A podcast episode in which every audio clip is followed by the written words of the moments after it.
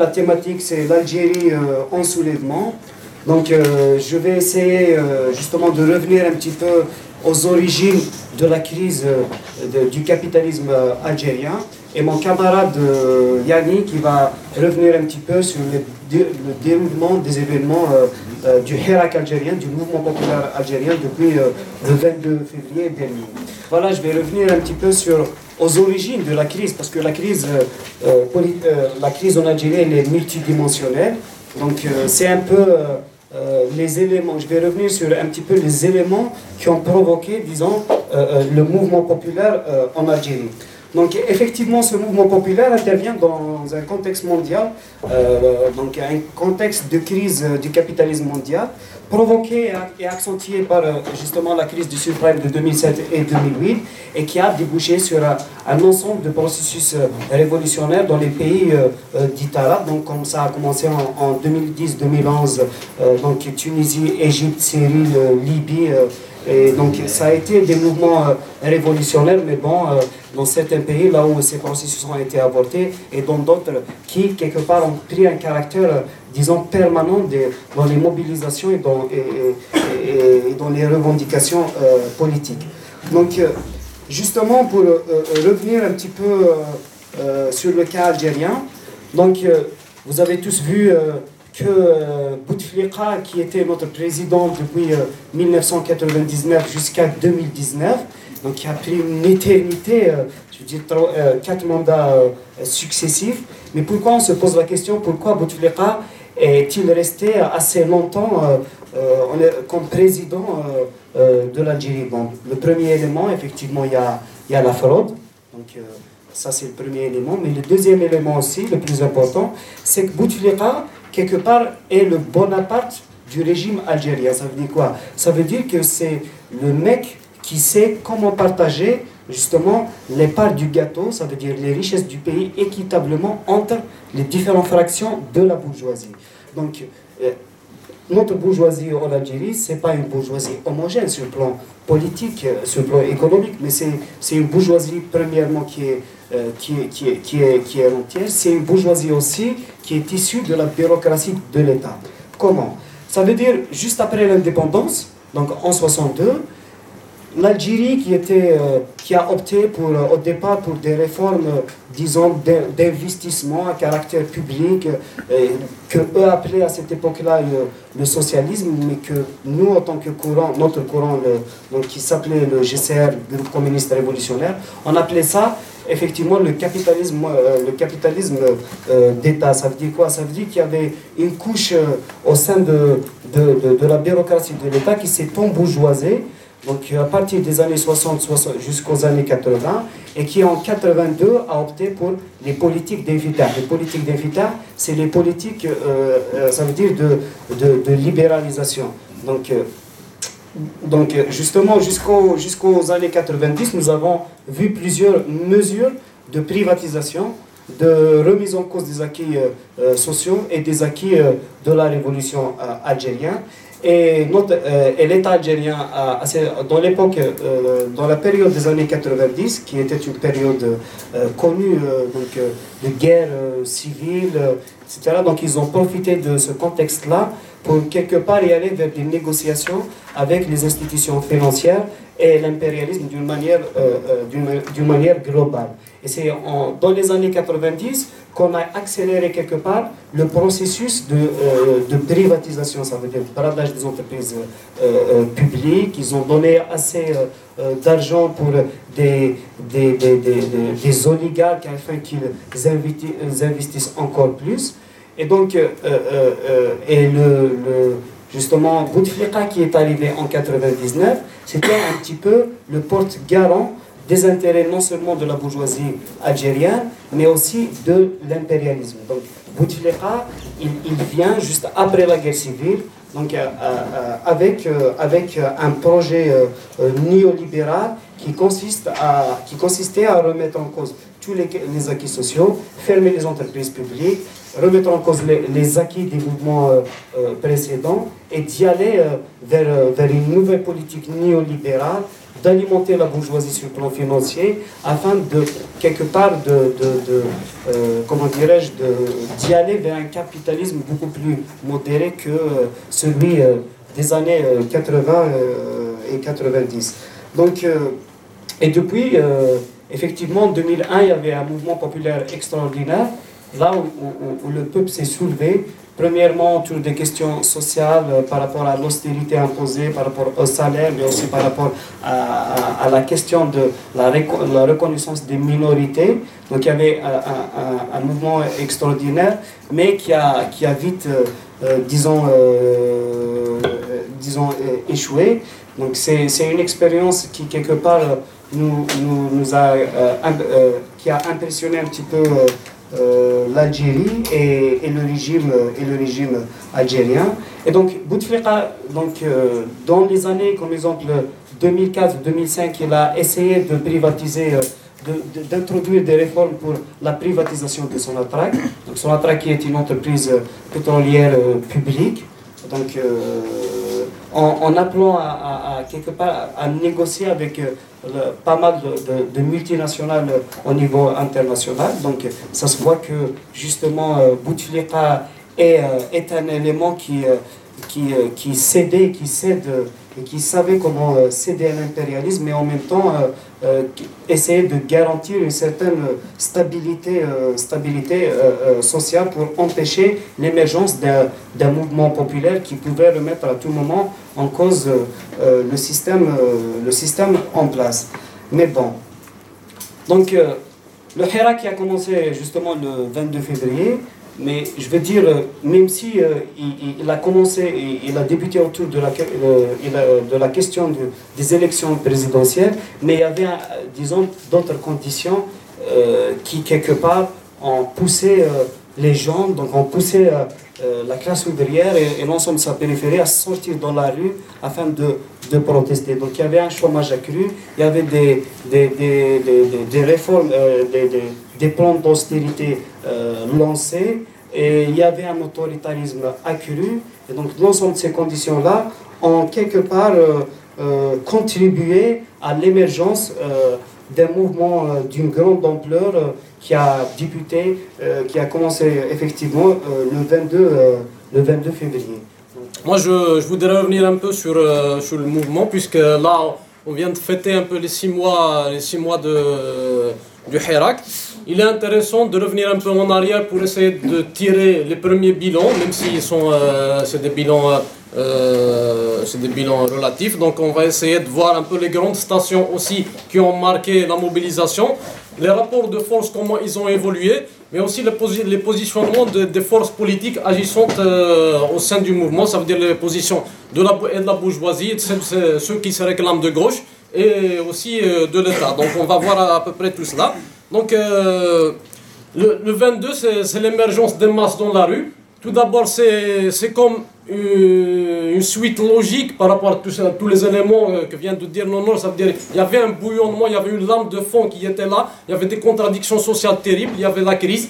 Il y avait, euh, ces dernières années, on a eu une oligarchie, ça veut dire ostentatoire, ça veut dire qui était dans la, dans la provo, qui était qui, étaient, euh, qui s'enrichissaient de plus en plus, alors que les politiques menées par le système libéral Bouteflika appauvrissaient la masse à travers les politiques d'austérité et tout ce qui est les politiques antisociales. Donc c'était un peu comme une, conséquence logique, mais aussi c'était un événement qui est un événement auquel euh, personne ne s'attendait. Ça veut dire avec un et qui dépassait un peu, qui était différent des schémas classiques euh, qu'on connaissait avant. On va le voir à peu près euh, dans le dans l'introduction. Donc tous ces éléments aussi vont déterminer un peu la composante du mouvement. Ça veut dire on a, il y a beaucoup de gens, d'ailleurs une certaine gauche parmi nous, qui a, qui a directement crié, qui a, qui préféré cracher sur la soupe en disant que le mouvement euh, était interclassiste, donc euh, faisons attention, il faut se méfier. Mais oui, le mouvement est interclassiste, mais la réalité, c'est que la, majorité des gens qui sortent manifester, c'est ceux qui ont fait les frais des politiques libérales de Bouteflika. Ça veut dire que ce sont les travailleurs, ce sont les paysans, les chômeurs, les jeunes, les jeunes universitaires qui sortent dans la précarité. C'est tout ce bon monde-là qui vient manifester chaque vendredi euh, dans différentes wilayas d'Algérie. Donc, on a un mouvement intense depuis euh, six mois. Donc, mais qui a évolué, qui a beaucoup évolué de par ses revendications et ses mots d'ordre. Donc le mouvement au début, à partir du 22, il est sorti, euh, c'était toute la, euh, toute la crise a été le mot d'ordre qui a, qui a, a été concentré sur le, refus du cinquième mandat. Ça c'était beaucoup plus la crise morale. La crise morale, ça veut dire qu'on refusait, c'était aberrant d'avoir un président, un bout de fliqa, mal en point, qui ne pouvait ni parler ni s'exprimer comme, comme président. Mais on a très vite vu qu'à travers Bouteflika, on était c'est politique. Donc on a vu, vite euh, vu apparaître des slogans qui, qui demandaient le départ du système en entier et qui disaient, euh, qui soulevaient certains, certains problèmes d'ordre démocratique, bien sûr, qui disaient pour une Algérie libre et démocratique, mais aussi certaines revendications d'ordre social. Klitou le en ça veut dire vous avez, vous avez bouffé le pays et vous avez vendu le pays euh, aux puissances impérialistes. Voilà à peu près ce, comment, comment ça a évolué. Ensuite, on a eu, avec le temps, euh, avec le, départ de Bouteflika et Gaït Salah qui, qui, se met en avant et qui devient le pouvoir de fait, donc on a vu des velléités d'installer euh, un État militaire, donc des mots d'ordre aussi répondant à Gaït Salah en disant non à un État militaire mais oui à un État civil. Et on a, aussi beaucoup de mots d'ordre dénonçant la, répression et tout ça. Donc, depuis six mois, c'est que l'intensité du mouvement a permis d'avoir beaucoup d'acquis. Il a permis d'avoir beaucoup d'acquis, je vais essayer d'en citer quelques-uns. Donc, en six mois, on a eu l'annulation de deux scrutins électoraux. Donc, le premier scrutin qui était, qui était censé formaliser le cinquième mandat de Bouteflika, et il a été annulé grâce à la mobilisation, donc un certain 18 avril, qui devait se tenir un certain 18 avril. Donc, le deuxième scrutin, c'était celui du 4, euh, du 4 juillet dernier, donc celui-là, c'était euh, les élections, les élections euh, que voulait préparer euh, Gaïd Salah. C'était pour, pour garantir le maintien du système en réalité. Donc il a été très vite refusé par la rue. Ils ont dû, par la force des choses et par le rapport de force, il a été annulé. Donc euh, on a eu aussi euh, un changement total des rapports de force. Ça veut dire que avant on n'avait même pas le droit de manifester à Alger, on n'avait pas le droit de se réunir, on n'avait pas le droit de faire euh, même des grèves. Des fois, il y avait des, poursuites judiciaires envers les syndicalistes, il y avait des, arrestations un peu partout. Donc là, le, mouvement a permis, ça veut dire d'ouvrir un peu le, le champ sur les libertés démocratiques. Maintenant, on a imposé le droit de manifester à Alger. Et on a vu aussi euh, là, ça, nous paraît. Euh, euh, comment dire Ça veut dire, pour nous, c'est quelque chose d'extraordinaire que des ministres soient chassés durant des visites officielles. Ça, on ne l'a jamais connu en Algérie. Ça veut dire que le rapport de force a changé, mais il a changé, il a évolué, mais l'initiative politique reste toujours dans les mains du système. Ça veut dire entre les mains de Gaïd Salah. La logique aujourd'hui, c'est que Gaïd Salah fait un discours le mardi et la population répond le vendredi. Ça veut dire qu'on a construit un rapport de force, c'est vrai, mais il n'est pas aussi important pour qu'on puisse imposer nos, euh, nos propres orientations. Donc voilà l'état des choses et la réalité dans laquelle se trouve le mouvement six mois après. Donc, euh, mais aussi, l'un des points les plus importants euh, aussi, c'est qu'il faut savoir que durant ces dernières années, l'histoire de, de, la formation sociale en Algérie, et notamment les différentes stations historiques qu'on a connues, c'est-à-dire qu'ils ont cassé toutes les structures représentatives, notamment des travailleurs, les syndicats, à travers la centrale syndicale qui était l'UGTA, qui a été complètement mise au pas par le pouvoir. On a aussi euh, cassé toutes les structures représentatives des étudiants, toutes les structures combatives, toutes les structures féministes. Donc tout cela a été cassé pendant des décennies. Et là, on se retrouve le mouvement de par, euh, a creusé des, euh, comment dire, des affluents et des pistes de reconstruction. Donc on a vu euh, un mouvement étudiant dès le 26 février qui se met en branle et qui essaye de reconstruire un mouvement étudiant démocratique et combatif. Donc là, il y a des tentatives de s'organiser à travers des comités autonomes par rapport à l'État et justement, le mouvement a aussi, a aussi permis, en accentuant les contradictions au sein des différentes fractions de l'État, il a aussi permis de, il a aussi permis de casser même ces organisations relais. de déstabiliser, disons, ils n'ont pas été totalement cassés, mais de déstabiliser les organisations relais, notamment chez les travailleurs, mais aussi chez les étudiants. Ça a permis, par exemple, à l'université, aux étudiants de, reconstruire le mouvement sur une base démocratique et structurée au sein de comités autonomes. Chez les travailleurs, c'est la même chose. Donc, on avait le, ce qu'on a appelé le mouvement de, réappropriation de l'UGTA. Pour nous, euh, qu'on considère comme, euh, comme un point plus stratégique encore que le mouvement étudiant, c'est parce que l'une des faiblesses justement du mouvement actuel, c'est qu'il n'y a pas une expression, il n'y a pas une expression politique de classe propre aux travailleurs. C'est l'une des faiblesses euh, les plus importantes du mouvement. Donc c'est pour ça qu'on considérait par exemple que le mouvement de réappropriation du GTA était d'une importance euh, stratégique parce qu'il permettait de remettre au travail, de se réapproprier un outil d'expression politique, d'avoir une expression politique autonome de la bourgeoisie, mais aussi de les remettre au centre de, la mobilisation, ce qui n'est pas le cas aujourd'hui, malheureusement. Voilà, on a aussi le mouvement féministe. On a vu que le mouvement féministe a été complètement déchiqueté, surtout pendant les années 90. Et là, il y, il y a plusieurs collectifs qui sont en train de se créer au niveau national donc euh, dans différentes wilayas, surtout les wilayas euh, du nord. Donc euh, on a d'ailleurs la chance d'avoir ici notre camarade Zahia qui fait partie de l'un des collectifs de la wilaya de. Donc il y a tout un chantier de reconstruction qui est en train de, se mettre en marche. Donc ça, c'est à peu près les acquis. Mais il y a aussi le mouvement a de, beaucoup de faiblesses. Il a beaucoup de faiblesses. Il faut savoir que le mouvement jusqu'au jour d'aujourd'hui refuse toutes sortes d'organisations. Il refuse toutes sortes de, de, structuration et d'organisation. Donc, c'est un peu, on se confronte, nous, on y va avec le schéma classique. Donc, euh, c'est pour nous, c'est clair, c'est auto-organisation, c'est comité d'usine, comité d'université. Mais il faut savoir que la réalité, c'est que euh, le mouvement refuse ces formes d'organisation. Il les refuse complètement. Donc, c'est l'un des points faibles de, l'un des points faibles du mouvement. Donc, il y a aussi, euh, je pense qu'il faut aussi définir les enjeux un peu maintenant c'est que Antoine a souligné qu'on était un peu à un moment de recul. Euh, on est à un moment de recul parce que c'est l'été, parce que c'est. Euh, même si ça se maintient toujours, ça se maintient avec une grande intensité d'ailleurs, mais c'est un peu, c'est un peu reculé politiquement. Donc euh, là, il y a beaucoup d'enjeux par rapport à l'entrée, à la rentrée sociale. Nous, on, essaye déjà de, préparer une rentrée explosive, mais il y a un enjeu politique. Il y a un enjeu, politique, c'est que tu as un pouvoir de fait il y a de grandes hypothèses que ça aille vers. C'est un peu c'est le carrefour des possibilités. Ça veut dire qu'il y a de grandes hypothèses que ça aille, ça aille vers une dictature militaire. Et il y a aussi l'enjeu de la transition. Il y a l'enjeu de la transition, la transition démocratique qui est portée par, euh, par le peuple qui refuse, euh, qui refuse euh, le pouvoir de Gates Salah. Donc, par rapport à ça, il y a différents positionnements.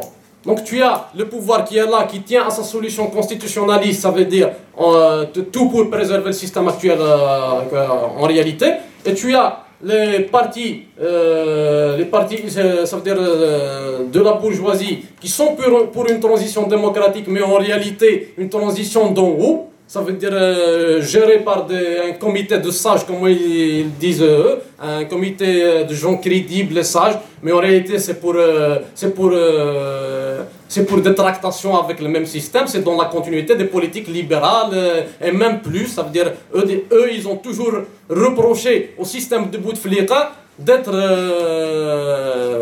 d'être ne pas être assez libéral. Donc eux, ils veulent, ils veulent des privatisations euh, à une plus grande vitesse, un démantèlement du service public à une plus grande vitesse. Donc c'est ce qu'ils ont toujours... Euh, euh, donc là, ils sont dans une logique de transition, mais en combinant avec le système actuel. Ensuite, il y a la troisième, il y a la troisième voie qui apparaît un peu plus radicale et c'est celle qu'on défend nous. Nous, on a, on a été très vite à dire que la solution, c'est l'Assemblée constituante souveraine. Sur nous, ça a été un peu une réponse logique. Tu as un mouvement intense qui revendique le départ de tout un système et qui revendique la, souveraineté populaire parce qu'elle euh, leur a été confisquée. Donc, pour nous, ça veut dire un système qui part, ça pose directement la question du pouvoir. Qui va le remplacer? Qui va le remplacer? Donc, pour nous, ça, ça a été une réponse logique, Assemblée constituante souveraine. Mais ensuite, comment? Et ensuite, comment Pourquoi ce mot d'ordre? Pourquoi ce mot d'ordre-là? Et pourquoi ça intéresse les travailleurs c'est ça un peu, c'est comme ça qu'on a essayé de, de penser notre, euh, notre politique. Donc pour nous, l'Assemblée constituante souveraine, tout d'abord, c'est un modèle qui répond à la conjoncture politique, mais qui mobilise, qui mobilise, mobilise les travailleurs pour la, réappropriation de leur souveraineté sur les richesses, sur, mais qui est aussi un modèle démocratique. Ce n'est pas une finalité en soi, c'est euh, euh, c'est pas du tout ça, c'est pas une finalité, mais un début de quelque chose. Un début de quelque chose, ça pourra construire, euh, permettre de construire de nouveaux rapports de force en faveur des travailleurs. Donc c'est un peu ça. Et aussi, il a alimenté de plusieurs autres modèles. Par exemple, nous sommes le seul parti en Algérie qui a appelé à la grève générale. Aucun autre parti n'a appelé. Nous considérons que la grève générale, c'est aussi une manière d'accentuer la crise au sein de l'État, mais aussi de remettre les travailleurs à l'avant euh, de la mobilisation et à l'avant. Ça permettra aussi d'alimenter le mouvement avec des revendications plus sociales et plus économiques. Parce que là, le gros des revendications, c'est beaucoup plus un stade, euh, c'est de l'ordre politique et démocratique. Donc les travailleurs se, se retrouvent en marge. Ça veut dire qu'on essaie de trouver des explications. Il y a l'absence de structuration euh, les conditions, de la chaleur pendant les mois d'été et tout, mais cela ne suffit pas. Il y a des explications politiques. En réalité, il y a beaucoup de travailleurs qui ne se reconnaissent pas dans le mouvement parce qu'il n'y a pas de revendication propre à eux. Il n'y a, pas, a pas vraiment de, de revendication euh, propre à eux. On a vu ça l'UGTA. Même le mouvement de récupération de l'UGTA qui essaie de récupérer la centrale n'essaye pas de récupérer la structure à base d'une plateforme de revendication claire. Donc ça, c'est un vrai problème. Donc, voilà à peu près, euh, et là, ça veut dire, mon mot d'ordre, on essaye d'intervenir dans la réalité en essayant de construire euh, à la base, ça veut dire, euh, nous, Karawak, ça ne peut pas se faire autrement que sur une base d'auto-organisation. Donc euh, même l'Assemblée constituante, elle va, euh, elle, va, elle va être portée par un mouvement d'auto-organisation à la base, donc des comités d'usine et des comités d'étudiants. Donc il y a beaucoup de camarades qui interviennent euh, actuellement au sein de différents syndicats, notamment à l'UGTA, et il y a des camarades qui interviennent dans le mouvement étudiant, dans le mouvement femmes, et on essaie d'impulser cette, cette dynamique d'auto-organisation. Bon, moi je, moi je, je finis là. Moi je, préfère laisser le débat, donc euh, j'espère qu'il y aura un débat riche. Voilà, merci.